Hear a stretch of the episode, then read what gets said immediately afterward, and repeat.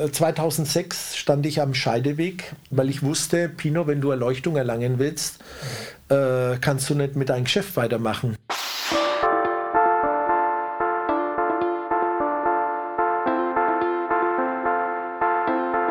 Hallo und herzlich willkommen zu Die Macht der Worte, der Podcast. Authentisch, praktisch, gut. Und jetzt viel Spaß mit der neuen Folge.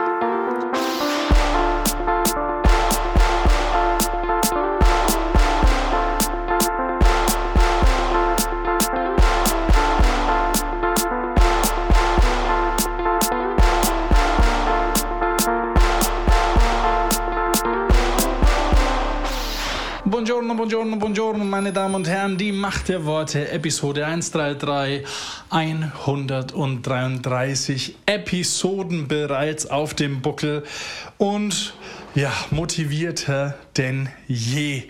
Wir ja, fangen diese Episode an mit dein Wort. Da haben wir Günther Seid dabei. Ich habe letzte Woche aus Versehen Jörg Seid gesagt.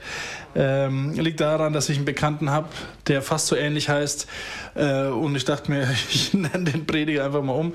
Nein, natürlich Günther Seid, der uns über Gemeindegründung erzählt, seine Anfänge, wie er äh, Gemeinde gegründet hat. Mittlerweile ist es die dritte die er gegründet hat in Neubrandenburg. Falls du in Neubrandenburg übrigens wohnst oder in der Nähe, schau doch mal vorbei in dem Jesuspunkt, wo Günter Seid Pastor ist. Genau dann, Leute, ich sage nicht viel. Fünf Minuten, sage ich nur. Fünf Minuten. Comeback, sage ich nur. Come back. Ja, äh, das äh, wollte ich jetzt nur mal so sagen. Ihr merkt auch, ich weine gar nicht mehr. Also vielleicht ist jetzt die Stunde da, wo ihr euch auch freuen dürft. Dann, ja, äh, Revolution habe ich immer noch Ayub bei mir. Meine Intros oder mein Aussprach von Ayub wird immer besser und immer kreativer. Freut euch drauf, geht ein bisschen weg von Islam zu Christentum, aber äh, trotzdem sehr interessant zwischenmenschlich und ja, auch vielleicht mit Problemen, die ihr auch habt. Und dann haben wir meinen guten Freund Pino Fussaro, der schon vor bestimmt eineinhalb Jahren in diesem Podcast da war. Es ist jetzt keine aktuelle Episode, also wir haben uns jetzt nicht vor kurzem getroffen und er hat es abgedatet, aber für den aufmerksamen Hörer hat es irgendwann äh, aufgehört mit dem Interview. Wir haben es unterbrochen, weil ich mich mit Pino gefühlt zwei, zweieinhalb Stunden getroffen habe und wir so lange tatsächlich auch aufgenommen haben. Und ich dachte mir, damals, ich mache jetzt da mal einen Cut rein, weil es doch ein bisschen lang ist. Das hatte ich schon mal bei der weißen Magierin Tatjana. Und äh, dann dachte ich mir, das mache ich jetzt bei ihm auch und hatte jetzt lange, lange Zeit nicht das Gefühl, dass ich das wiederbringen soll. Aber jetzt habe ich mal auf Instagram habe ich mal eine Umfrage gemacht und ihr glaubt gar nicht, was rausgekommen ist. Ihr wolltet Pinos Geschichte zu Ende hören und so ist es auch. Übrigens, wer mir schreibt auf Instagram, äh, sagen wir mal, wenn eine Story macht und vielleicht schreibt, die Macht der Worte super toll, der gewinnt auf jeden Fall das Buch von Pino, vom Playboy zum Pilger von Pino. Liegt hier vor mir. Deswegen, ja, macht es. Ansonsten würde ich mich sehr freuen über eine Bewertung oder falls ihr mal im Mediamarkt seid, geht mal in die Apple-Abteilung, abonniert ähm, die Macht der Worte auf jedem Apple-Produkt. Das wäre mir auch schon eine Riesenhilfe. Also nicht, dass ich das selber mache. ich, ich doch nicht. Aber äh, genau, das würde mich sehr freuen, wenn ihr damit dabei seid. Also, viel Spaß bei Episode 133, die Macht der Worte. Dein Wort öffnet mir die Augen. Dein Wort ist Kraft. Dein Wort und meine Seele wird gesund. Dein Wort gibt Trost. Dein Wort ist ein Licht auf meinem Weg. Bei mir Günther Seid. Hallo Günther. Hallo Steve. Du bist Pastor von Jesus. Neubrandenburg und äh, wir haben neben den ganzen E-Mail-Geräuschen, kein Problem, äh, haben wir dich da, weil du äh, Gemeindegründer bist. Also du hast für zwei, zwei Gemeinden gegründet? Ja, also ich habe eigentlich habe ich eine Gemeinde ganz neu gegründet, aber hm. die andere, von der ich erzählt hatte in Ulm, die war halt ziemlich klein und, und konnten wir dann da aufbauen. Okay, aber man kann dich auf jeden Fall als Pionier ähm, Pionier schon, ja. Bezeichnen. Ähm, jetzt ist natürlich, äh, haben wir letzte Woche über Ulm gehört. Ähm, wie wie kam es denn, dass du nach 16 Jahren gesagt hast, jetzt Ulm langt mir, jetzt gehe ich mal für was Neues? Na, eigentlich hatte ich gedacht, Ulm, das wird mein Lebenswerk, das ist das Baby und da wird man nie wieder weggehen davon. Mhm. Ähm, aber dann waren wir 16 Jahre dort und, und dann und irgendwie habe ich, habe ich gemerkt, dass, dass ich einfach die Gemeinde irgendwie nicht weiterkriege. Also mhm. wir waren damals um die 200 Leute mit Kindern und wir hatten ein großes Gebäude und, und Platz wäre für 500 Menschen gewesen. Okay. Und äh, das war auch die ursprüngliche Vision, aber ich kam einfach da nicht weiter. Wahrscheinlich war ich einfach nicht der richtige Typ, um das jetzt irgendwie da so weiterzubringen. Mhm. Und dann, und dann habe ich, haben wir halt gebetet und gesagt, ha, ist irgendwas anderes dran. Und dann haben wir irgendwie gemerkt, äh, so langsam, dass wir uns von Ulm verabschieden sollten und dass eine andere Tür aufgehen würde. Okay. So, und, und, und, so kam es dazu, dass ich auch überhaupt offen war dafür, äh, da wegzugehen. Okay, ähm, wie ist denn das? Glaubst du, weil du jetzt gesagt hast, äh, ihr hattet Kapazität für 500, äh, aber bei dir in der Gemeinde in Ulm waren nur 200 Leute. Meinst du, dass es äh, manchmal einen Leiterwechsel braucht in der Gemeinde, um die weiterzubringen? Ja, das kann, also es kann durchaus sein, weil also wir haben halt unterschiedliche Begabungen und und manche, also die, wir, die Pioniertypen sind halt eher so, so sagen wir, was in Gang zu kriegen. Mhm. Und ähm, und dann gibt es halt äh, Pastoren, die sind richtig super in, in Strukturen zu legen und Leiterschaftsschulungen und alles. Und die, die können das einfach so gut aufbauen, dass, ähm, dass halt viel mehr Menschen involviert werden und geleitet werden und, und so. Ja, mhm. also einfach in eine größere Dimension zu bringen. Und, und das ist auch völlig in Ordnung, weil wir halt unterschiedlich begabt sind. Das ist jetzt nicht der, derjenige, der 500 Gemeinde leitet, hat seine Herausforderungen. Und ja. der, der eine kleine Gemeinde hat, hat auch seine Herausforderungen. Mhm. So. Okay. Ähm, also du hast jetzt erzählt, aufgrund dessen, dass die Gemeinde nicht mehr gewachsen ist, dass ihr gegangen seid, beziehungsweise äh, euch weiter umgeschaut habt? Ja, genau. Also wir haben das halt gemerkt, gemerkt dass das jetzt irgendwie ähm, zu Ende geht. Mhm. Und, und dann hatten wir, hatten wir einen Kontakt zu, zu einer anderen Gemeinde oder, oder wo, wo kein Pastor war und waren da im Gespräch und, und hatten eigentlich gedacht, und so, da merkt man, dass das auch nicht immer so alles so eindeutig ist, ähm, haben wir dann gedacht, ja, das würde doch irgendwie passen und wir, wir, dass wir dorthin gehen würden und, ähm, und hatten uns eigentlich schon auch ein bisschen darauf eingestellt und auch gefreut irgendwie. Und dann aus irgendwelchen Gründen, die ich gar nicht genau weiß, ist es halt nicht, nicht zustande gekommen. Also das, da war, da ging dann einfach jemand anders hin und mhm. im Nachhinein war es, war es auch gut, dass, dass es so gekommen ist. Aber dann hatten wir, dann hatten wir halt gesagt, ja, was machen wir jetzt? Wir haben in Ulm haben wir gesagt, dass, dass wir gehen. Wir haben sozusagen alles vorbereitet ähm, zu gehen. Mhm. Wir haben nach Nachfolger geschaut und so. Und, und dann haben wir aus unserer Bewegung vom Vorstand eben gehört, dass eine Gemeinde, dass die Gemeinde in Schwäbisch Hall einen Pastor sucht, dass es dort einen Wechsel geben wird. Und die Leute, die Vorstände, die haben gemeint, das würde passen. Ich kannte die Gemeinde selber bis dahin nicht wirklich. Mhm. Genau, und dann, und dann waren wir, gab es eben Gespräche, da haben wir irgendwie meine Frau und ich einen Frieden darüber gehabt, dorthin zu gehen. Und das war aber, also das war eine ganz andere Art, wie, wie, wie wir das gewohnt waren, weil das war eine ältere Gemeinde, die gab's, die bestand schon länger. Mhm. Und und wir hatten dann so die Aufgabe, da, weiß ich, wieder frischen Wind reinzukriegen. Mhm. Und es ist auch, auch schon auch teilweise auch gelungen. Aber naja, wie soll ich sagen, ich bin jetzt nicht der geduldigste Mensch. Das ist auch ein Nachteil manchmal. Ja. Ähm, auf jeden Fall, ähm, hat, also es war richtig gut die Zeit. Für, für unsere Kinder war das gut, für meine Frau war das gut und für mhm. mich selber auch. Das war einfach, man konnte viel lernen. Das war wirklich wichtig. Und wir hatten jetzt auch nicht gedacht, wir gehen da weg oder so. Aber, aber es kam halt dann anders. Ne? Wo ich dann gemerkt habe, wow, da ist was in mir, was ich viel lieber tun würde. Okay, aber äh, war das dann diese Gemeinde in Schwäbisch Hall? Oder? Die, die, die Gemeinde in Schwäbisch Hall, das war, das war, wo wir sieben Jahre dann waren. Mhm.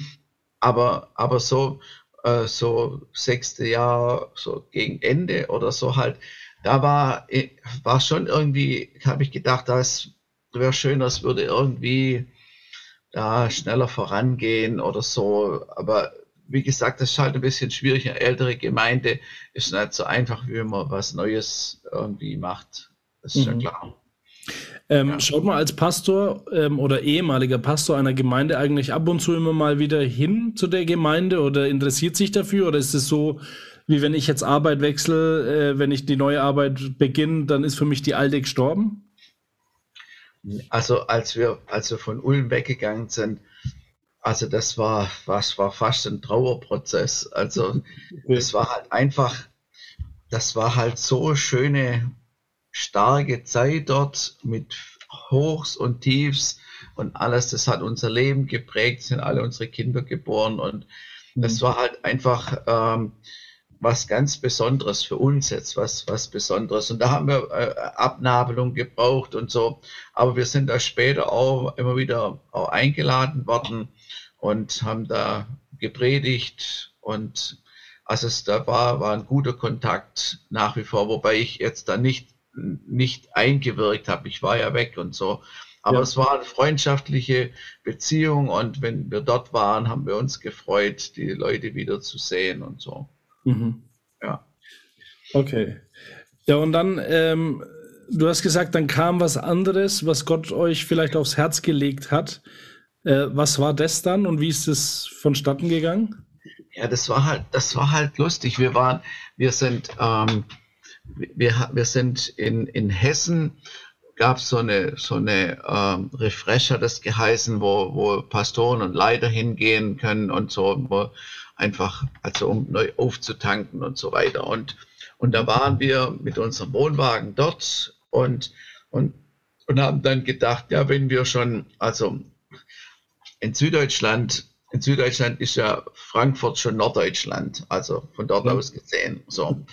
Also haben wir gedacht, wenn wir schon in Norddeutschland sind, wenn wir schon in Norddeutschland sind, dann könnten wir doch auch mal also in der Richtung Urlaub machen. Mhm. Und, und dann hat meine, und meine Frau gesagt, äh, die Mecklenburgische Seenplatte, da hat sie schon davon gehört und so, und da muss es ziemlich schön sein. Wir könnten doch einfach dahin gehen.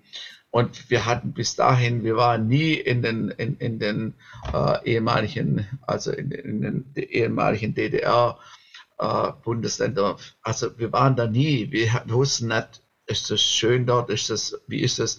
Eigentlich dachte ich, die sprechen alle Sächsisch. Alle, die in Ostdeutschland sind, sprechen Sächsisch. Das war dann zum Glück nicht so. Jedenfalls, als wir dann, dann sind wir an, nach Röbel in Urlaub gefahren, mhm. haben Mecklenburg-Vorpommern kennengelernt. Für alle, die das nicht wissen, wo das ist, das ist das nördlichste Bundesland in Deutschland. Danach kommt nur noch Wasser, nämlich die Ostsee. Ja, auf jeden Fall, wir waren halt dann da und haben und, und sind da rumgereist, haben Städte angeguckt und die Gegend, wie man das eben macht im Urlaub. Und dann sind wir auch nach Neubrandenburg gefahren, haben die Stadt angeguckt und sind da so durch die Gegend gelaufen. Und, mhm. Und dann haben wir gedacht, ja, wie, wie wird da, gibt es hier Gemeinden oder gibt es hier überhaupt Gemeinden oder wie ist das hier? Und, mhm. und wir haben uns da vorher nicht erkundigt gehabt und haben auch keine Ahnung gehabt. Ja. Dann haben wir, haben wir beim, beim Infopunkt, Touristik-Infopunkt, haben wir gefragt, was es für Gemeinden hier gibt.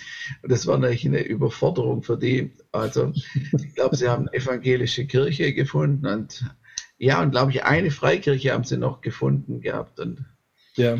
haben gedacht, ja, das ist wahrscheinlich nicht viel. Ja gut, man, man muss ja auch sagen, äh, ich habe mal gehört, dass Ostdeutschland mit das gottloseste Land in Anführungszeichen ist, das es gibt, oder der Bereich, nicht ja. Land, aber Bereich. Also Mecklenburg-Vorpommern ist das gottloseste, beziehungsweise das, ja, das gottloseste Land überhaupt. Das, mhm. heißt, das heißt, prozentual zu allen Ländern drumherum, mhm. ganz, ganze Welt, ja. gibt es da am wenigsten Christen. So, das heißt, eigentlich, eigentlich ist das Missionsland Nummer eins. Es gibt in Afrika weit mehr Christen oder irgendwo im Busch als in Mecklenburg-Vorpommern. Die Macht der Worte. Michael und Steve und ihre fünf Minuten. Ja, Mensch, Steve, war das jetzt dann tatsächlich unser letzter gemeinsamer Podcast?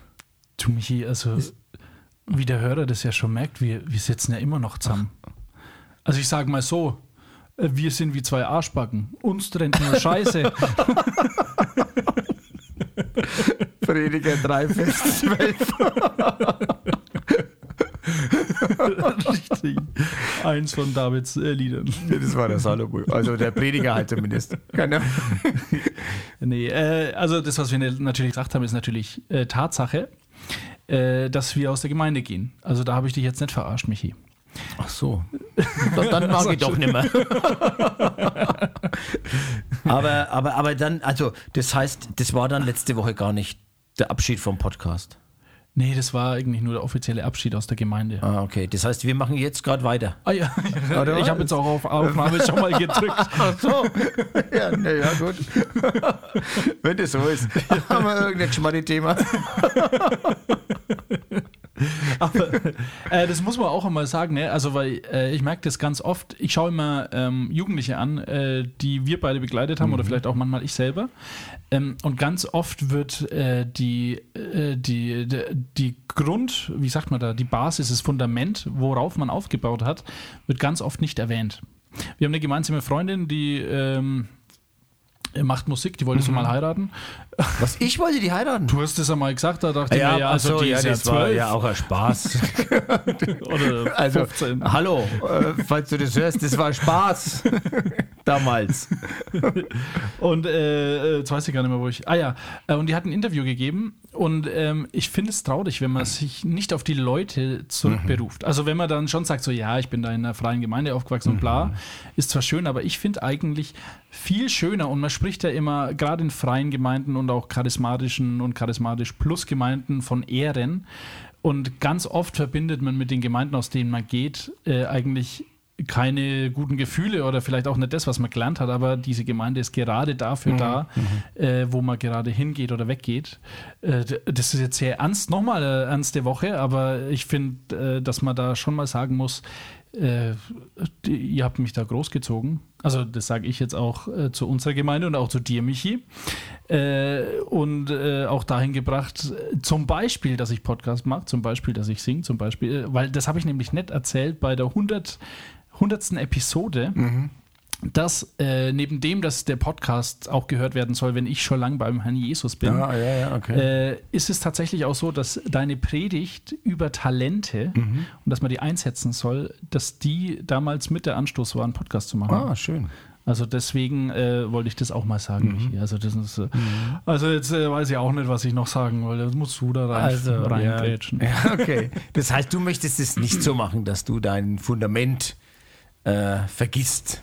Nee. Ne? Ja, ja. Ist auch schön. Weil das ist ja, also nochmal äh, für den Hörer zurück, äh, warum wir Gemeinde verlassen und sowas, klar, wegen Menschen, aber es ist auch irgendwie, irgendwie passt es nicht mehr. Ich habe mal äh, von John Eldridge, habe ich einen Podcast gehört, der hat gesagt, manchmal macht Gott Sachen sauer, damit man weitergeht im Leben. Mhm. Keine Ahnung, mhm. ob das jetzt so ein Sauerding ist, aber Ach, jetzt habe ich wieder vergessen, was ich sagen wollte. Das war irgendwas sehr, sehr einfallsreiches, intelligentes.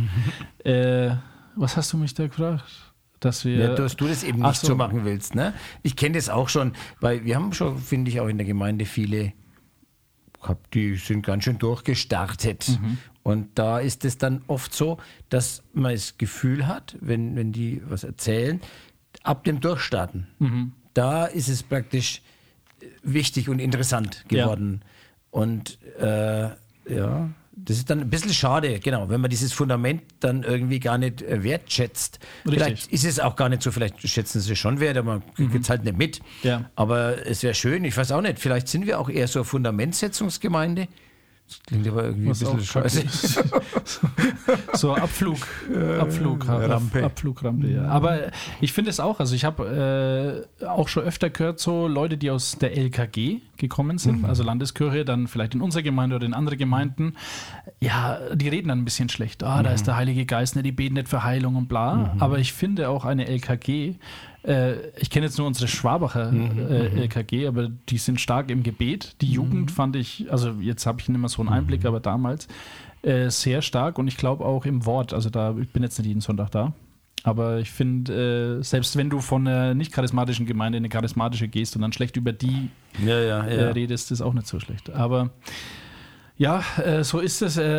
Michi, für nächste Woche habe ich noch eine Frage an dich. Die wäre, wie mache ich denn das am besten, um aus der Gemeinde da überhaupt rauszugehen? Die Macht der Worte. Revolution. Weil Liebe dir das Herz verdreht. So, wir haben schon einige Wochen hinter uns mit unserem Special Guest. ja, da wird immer ey, ein bisschen ein paar Oktaven höher, Mariah Carey. Äh, es war auch nicht das WLAN, äh, das alte, der Router. Ja, stimmt, stimmt. Was nah dran tatsächlich. Was nah danke, dran. danke. Das, das kennen die Jüngeren gar nicht. Das stimmt allerdings. Wir können es ja als Handy-Klingelton. Naja, das kennen die Jüngeren auch nicht mehr. Ja. Ähm, aber äh, wir sind immer noch bei der Story. Äh, ja, wie du dich bekehrt hast. Du hast gesagt, du hast Koran und Bibel. Ähm, äh, studiert auf deine Art und Weise, vielleicht jetzt nicht so wie jemand das wirklich studiert, aber halt so auf deine Art und Weise. Ja, ja, genau, ja. Hast aber uns erzählt, es war gar nicht in dem Prozess, sondern im Lobpreis jemand, der zweifelt, hört Lobpreis. Jetzt erzähl uns doch mal, wie das kam. Ja, tatsächlich war das so, aber äh, da, dadurch, dass ich ja immer äh, bei meinen Kumpels war übers Wochenende mhm. und ähm, im Grunde eine lange Fahrt hatte, zweieinhalb Stunden. Neckarsulm liegt ja bei Heilbronn und von äh, Neuwied aus oder Andernach aus äh, ist es sind circa zweieinhalb Stunden. Mhm. Ähm, war es dann so, dass ich in der Nacht immer Musik gehört habe, in, in, in, bei der ich halt äh, nachdenken will. Und dadurch, dass ich mich eben beschäftigt habe, ich habe es damals, ich nenne es immer sehr gerne, wirken lassen auf mich, äh, beides, äh, Islam und äh, Christentum, mhm. habe ich dann einfach ähm, äh, Lobpreis ge gehört tatsächlich wegen den Text, wegen der Texte. Okay. Und ähm, und und ja, habe ich wirklich oft auch. Ich meine, ich höre Musik, ich höre ja auch Hit 'em Up vom Tupac und äh, steigere mich da nicht rein in die Texte. Also äh, das ist, ist ja jetzt nicht äh, immer immer so, dass ich mich rein. Und damals habe ich aber war ich noch ähm, in der Nacht äh, zu Montag, äh, das war so um drei Uhr nachts, bin ich mit meinem A3 damals, so richtige Klapperkiste, da war wirklich nicht klar, ob du ankommst mit so einem Auto, ähm, in die Jahre gekommen, A3. Der äh, habe ich dann Lobpreis gehört. Das Auto war so laut, aber ich äh, habe es dann lauter einfach gestellt. Und da lief äh, Prince of Peace, ähm, äh, You Are Holy. Äh, das ist hier in, in dem Kanon auch äh, Frau, Frauen und Männer. Und das, das war ähm, so ergreifend, ich könnte es gar nicht in, in Worte fassen, weil, weil, er, weil, er, weil es ja auch darum geht, ähm, you are holy, you are mighty äh, und von wegen, was kann kommen, wenn, wenn du bei uns bist, ähm, du bist der, der den Frieden bringt. Und das hat mich ähm, tatsächlich so berührt, dass ich einfach ergriffen war. Ich habe sehr viele Anläufe gebraucht, um zu erklären, was da passiert ist und wie mich das emotional äh, ähm, ja, fertig gemacht hat schon fast. Ne? Also das war ja, äh, das ist ja jeder von uns, der das erlebt hat, weiß, was es bedeutet, einfach so ergriffen zu sein. Ergriffen ist ein sehr kleines Wort. Ne? Also so äh, so äh, overwhelming äh, sagt man ja auch so. Das ist so so groß gewesen, ähm, dass äh, dass ich bis heute es nicht verstehen kann. Ich bin dann ähm, rangefahren, also eigentlich auf einen, auf einen kleinen Parkplatz gefahren mhm. und habe dann äh, mein, äh, meinen Kumpel angerufen, den Mike, äh, mitten in der Nacht. Äh, aber ich wusste, dass Mike äh, da zu dem Zeitpunkt hat er nicht viel geschlafen. Ähm, für ihn, von ihm stammt auch der Satz, äh, Awake 24-7, I can sleep in heaven. Also das, äh, äh, das ist strange. Aber ich habe ihn angerufen, um, äh, habe gesagt, okay, äh, es ist soweit. Ähm, ich bräuchte jemanden für ein Übergabegebet äh, und, und das jetzt. Ich kann nicht warten damit, weil äh, mir brennen viele Sachen auf dem Herzen. Und dann hat er gesagt, äh, ja, du kannst dir aussuchen, ich kann jetzt äh, zu dir runterkommen, vier Uhr nachts, ne? also drei, vier Uhr nachts. Okay. Oder wir machen es jetzt einfach am Telefon. Also ich muss das, wir müssen das jetzt machen. Ich kann keine äh, zwei Stunden warten. Äh, dann am Telefon. Dann haben wir unser Übergabegebet am Telefon. Nachdem ich immer noch nicht viele Sachen weiß, was ich da gebetet habe, um ehrlich zu sein, hört sich sehr strange an, ne, wenn ich das so sage. Ne? Also ich weiß nicht, liebe Zuhörer, es, äh, das waren keine Drogen im Spiel. Ich habe, ich bin ja auch Auto gefahren, auch äh, darauf habe ich immer geachtet. Aber da haben wir, habe ich ein Übergabegebet äh, mit ihm äh, gesprochen. Und äh, er erzählt mir immer noch so ab und zu mal was von diesem Abend. Äh, hat ihm auch viel bedeutet. Er ist, ist mittlerweile auch Pastor bei uns in der Gemeinde. Mhm. Und äh, der ähm, ging viele Frauennamen sind gefallen. Ähm, mir, mir, tat, mir tut immer noch äh, viel leid, was ich damals mit Mädels gemacht habe. Das war, das war nicht in Ordnung. Mhm. Aber ähm, ja, das war damals meine, meine, meine Befreiung. Also das kann man wirklich nicht anders sagen. Und, und das war unabhängig von Personen, Gott sei Dank, ähm, von Personen, weil ähm, wer weiß, wie es mit der Person weitergegangen wäre, wenn, wenn, wenn ich mich an, wenn ich das an hätte Personen äh, gerichtet hätte oder geheftet hätte. Ja.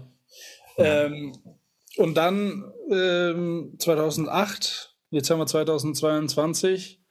Ja, genau. Geheiratet, fertig. Ja, ja, also äh, habe ich, hab ich auch 2009 taufen lassen direkt und dann äh, geheiratet 2011. Okay. 2013 Kinder. Hast, Hast du das dann deinen Eltern auch erzählt? Also äh, vielleicht, keine Ahnung, ich stelle mir das so ein bisschen vor, also man kann es, glaube ich, auf zwei Sachen machen. Entweder voller Euphorie und man wird enttäuscht oder irgendwie, keine Ahnung. Ja.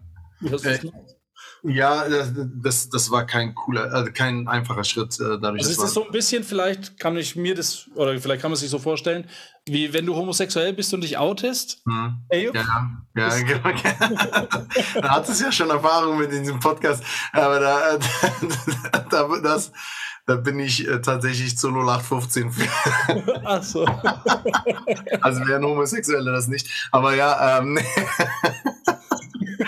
ähm, nee, äh, tatsächlich war es tatsächlich auch so, dass ich äh, wie so wie so outen. Das muss, das ist tatsächlich der der äh, der richtige Begriff dafür.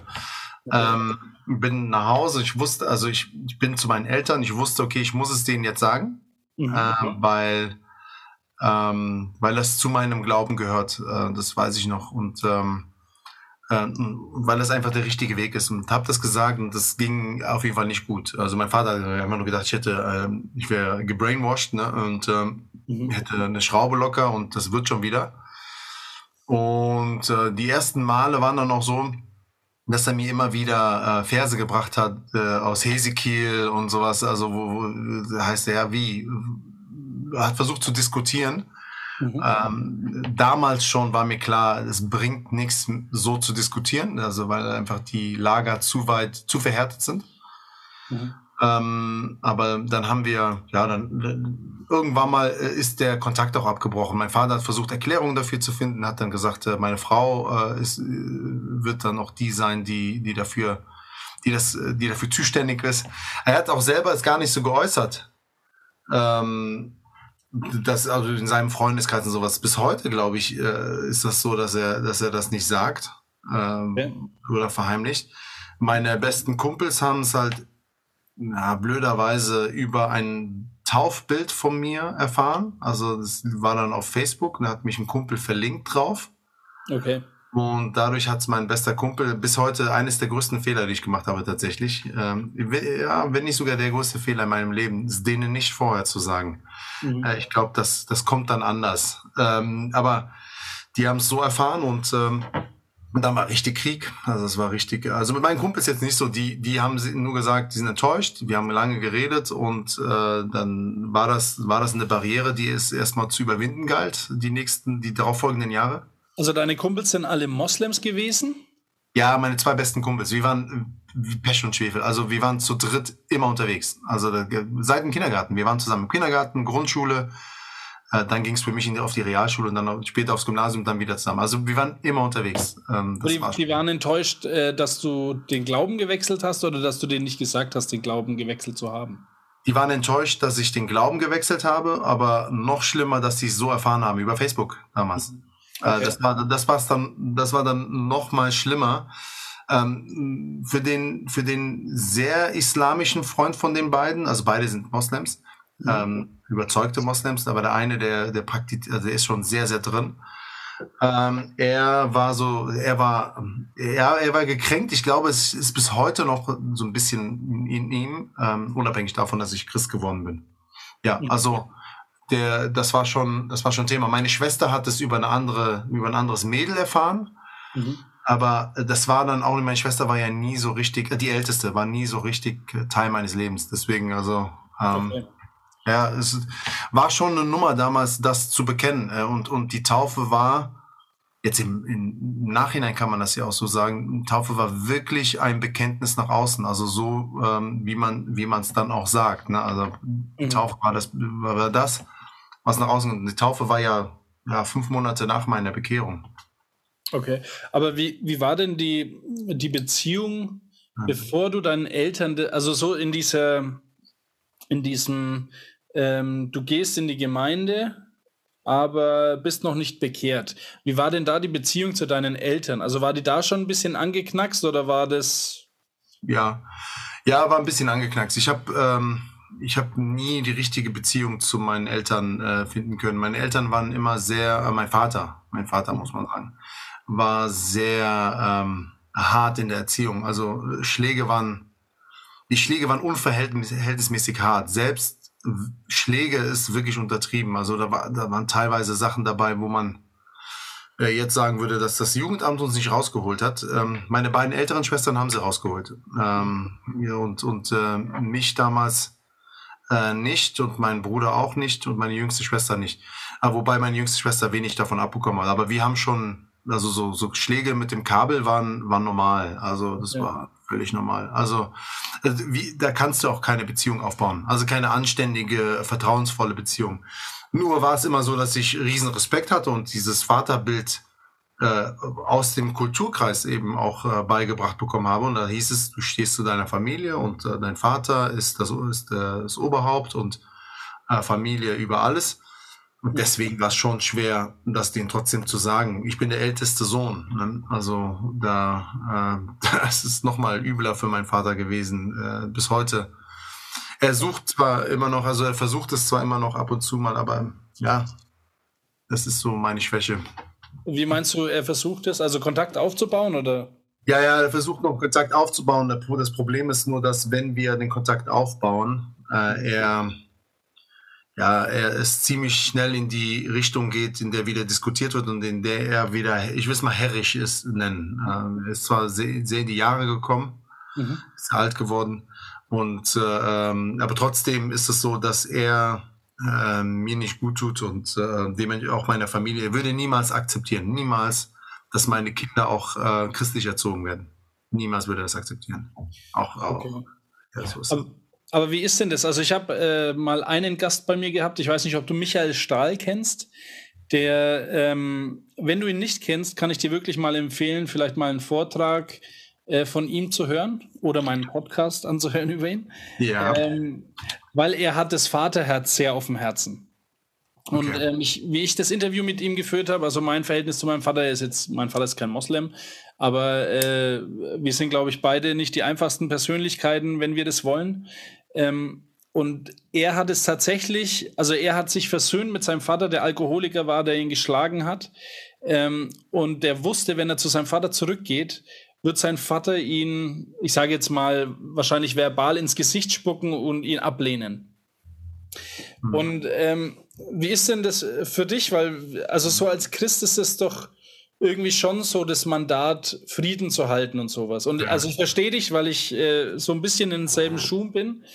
Aber kommt nicht manchmal so ein Ding so, Mensch, jetzt, wir müssen das doch irgendwie schaffen oder kann man da nicht mhm. irgendwas machen?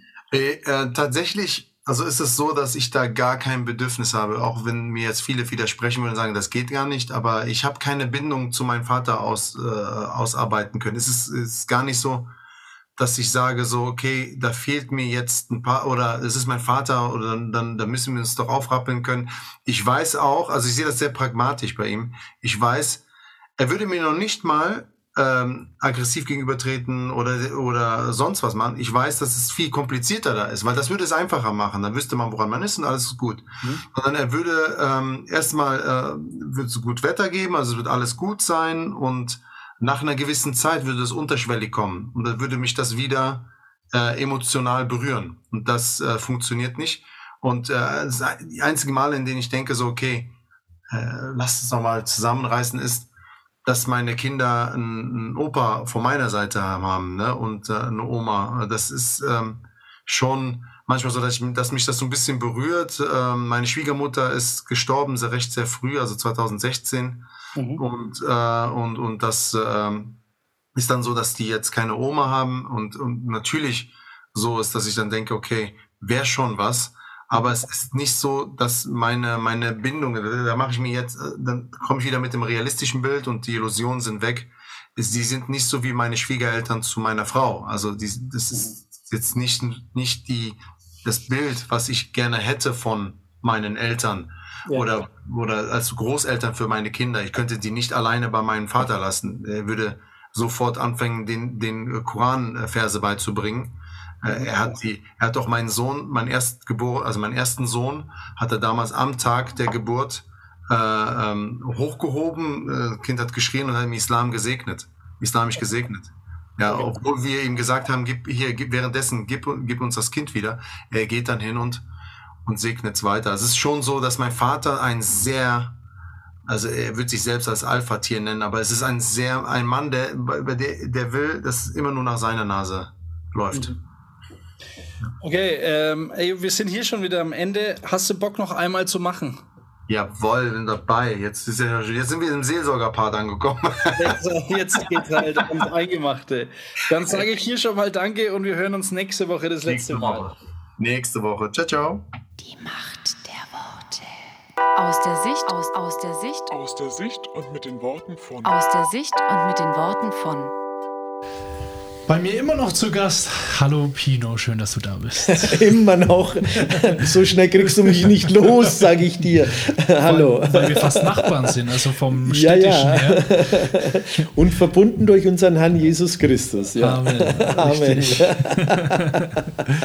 genau. Wir haben letzte Woche nicht ganz so fröhlich aufgehört. Du hast gesagt, äh, dir ging es nicht mehr ganz so gut, wie du deinen letzten Jakobsweg mm. bestritten hast. Ja gut, ich kam dann nach Hause und dann äh, äh, ja, ähm,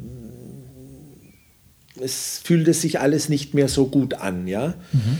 Und im November 2003 hat sich so ein kleine, ja, ganz subtile, eine äh, ganz subtile Angstgefühl in mich äh, also eingeschlichen. Mhm. Also ich spürte so eine kleine Angst. Mhm. Ich dachte, was hast denn du jetzt Angst?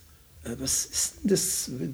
Es war so, so, so, ein Gefühl in mir, so ganz subtil. Ich denke, wo kommt das her? Was ist denn das? Mhm. Ja, weil ich meine, ich bin ja, äh, ja mehrmals den Jakobsweg gegangen, immer alleine.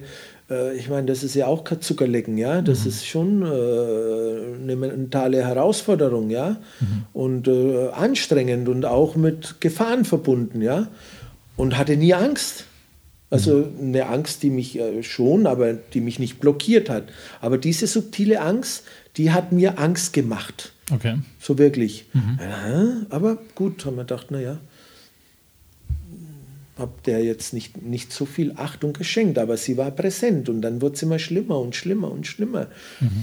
Und dann habe ich gedacht, was ist das? Ja, und dann zu den Angstgefühlen äh, hatte ich auch noch Panik. Ja, kam Panik, Attacken, Unruhen. Denke mal, was ist denn das? Ja, also furchtbar.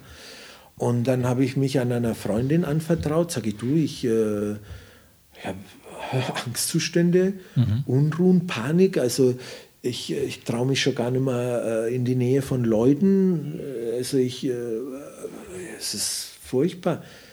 Und das ist so, das ist eine, eine Dame, eine spirituelle, äh, die so, ja, ähm, auch so Christentum, äh, äh, Buddhismus und andere Religionen auch so vermischt, ja. Äh, die hat gesagt, was? Sag ich, ja. Sagt er, du, sagt er, jeder Mensch, der nach Erleuchtung trachtet, sagt er, macht es mit. Also das ist, äh, das gehört dazu. Ja. Also das, was du jetzt gerade erlebst, das ist, weil du kurz vor der Erleuchtung äh, stehst. Sag ich, was? Ah, und dann sage ich, wirklich? Ja, sagt sie.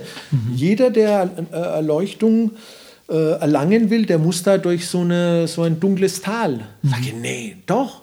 Und dann sage ich, na, wow, und dann war ich auf einmal stolz, dass ich jetzt äh, Angstzustände hatte, ja, Okay. und, und dass es mir so schlecht ging. Denke ich mir, ja, dann macht's klack und dann äh, war's dann. Ne? Ich muss halt, äh, muss halt nur abwarten können. Bleib entspannt, äh, also entspannt.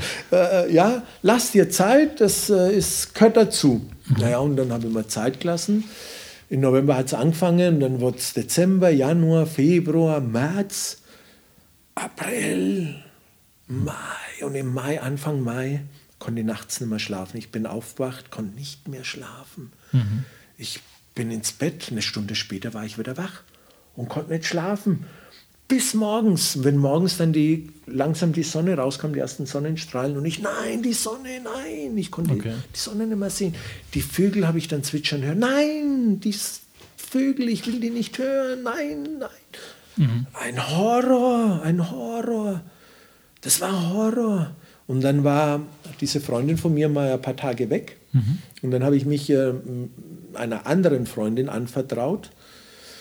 Und äh, die hat gesagt, Pino, sagte, du steckst in einer vollen Depression, du musst sofort zu einem Arzt.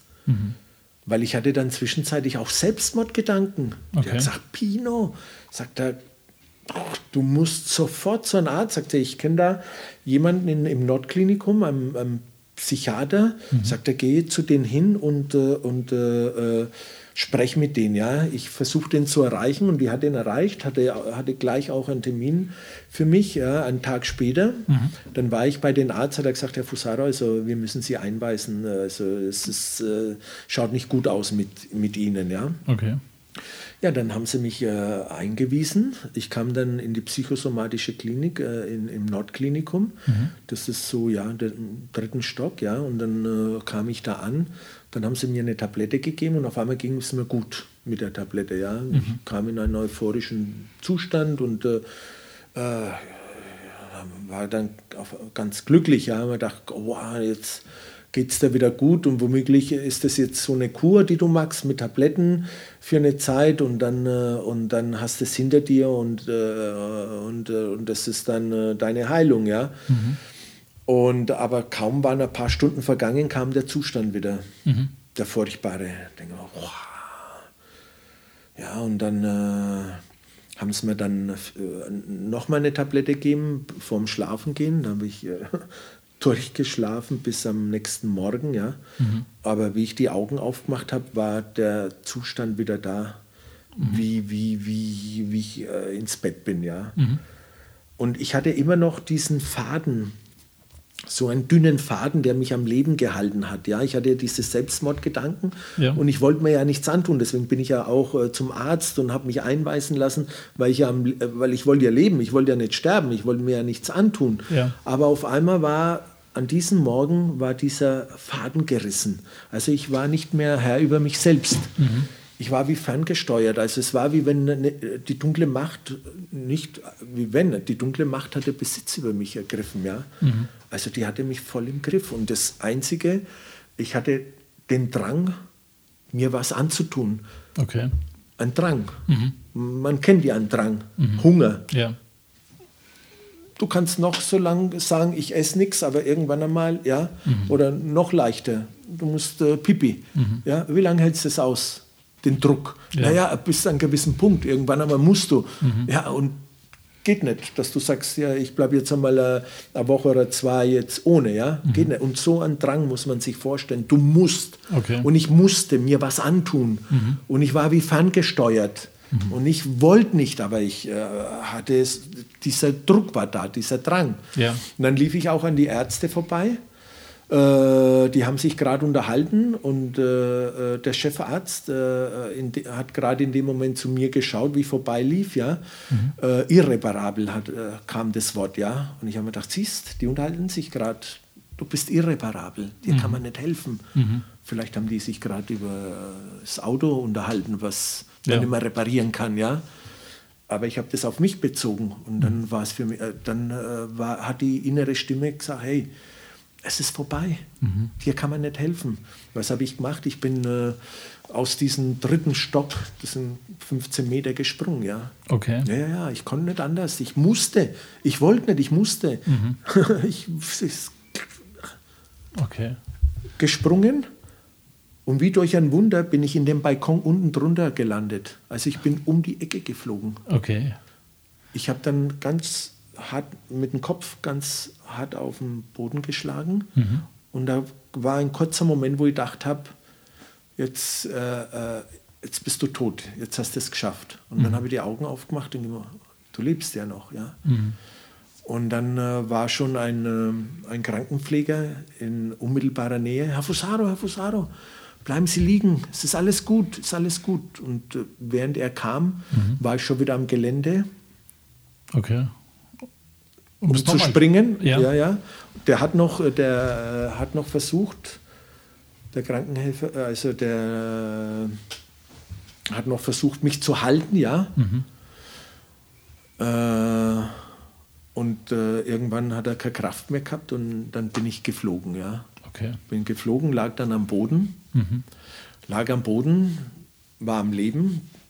Auf einmal waren dann ja, Krankenschwestern, Krankenhelfer da, der Arzt kam, mhm der Chefarzt, Herr Fusaro, Herr Fusaro, was haben Sie getan, was haben Sie getan? Und ich habe mich geschämt, ja, ich hatte den Arm vor den Augen und habe gesagt, es tut mir leid, es tut mir leid.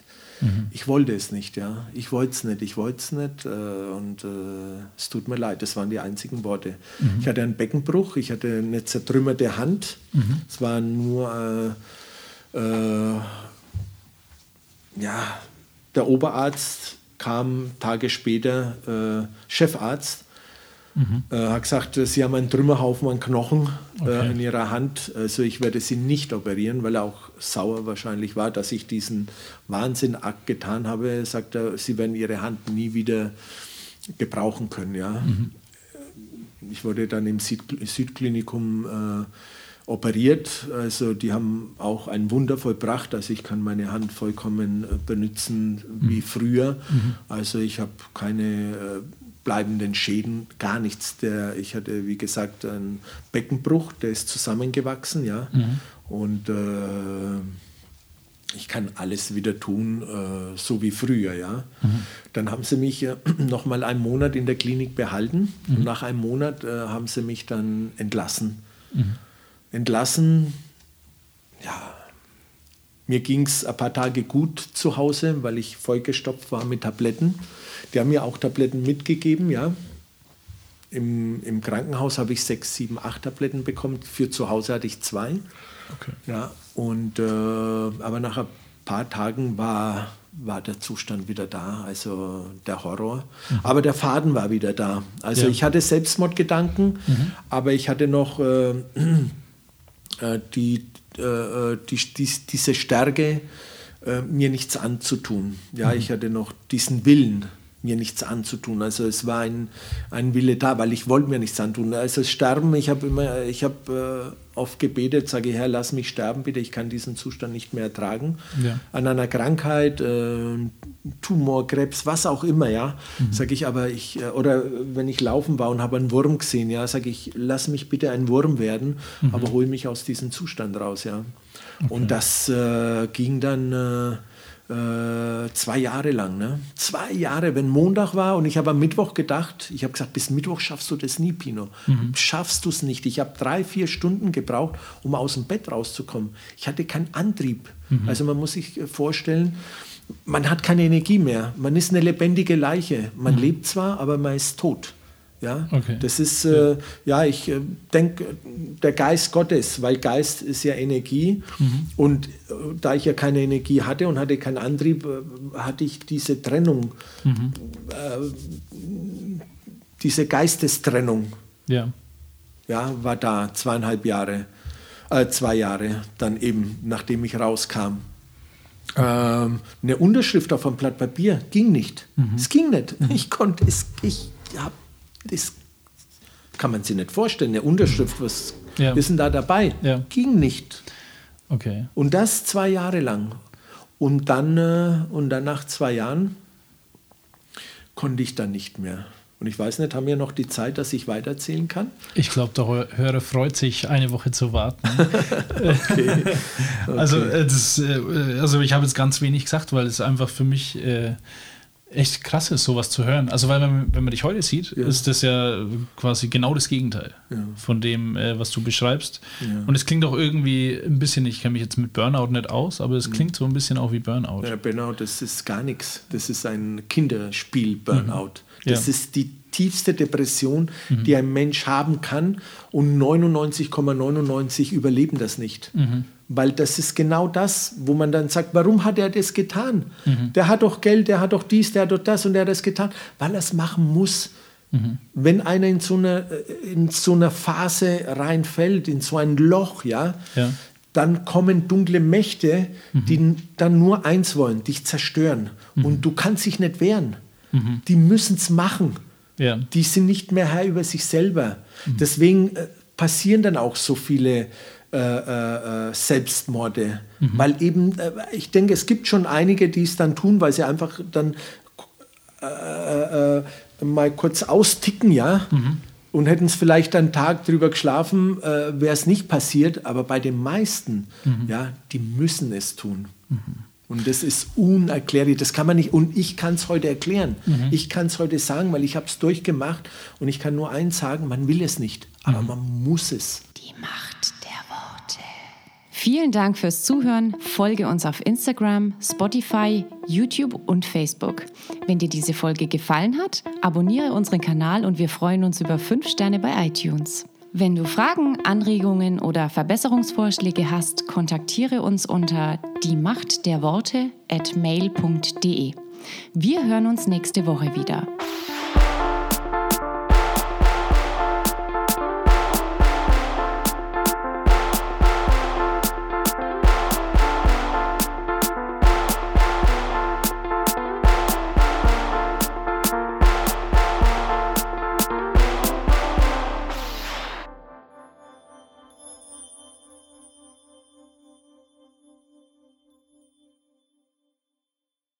Ich war ja bei Schamanen, ich war bei Heilern, ich war bei Psychologen, Psychiater.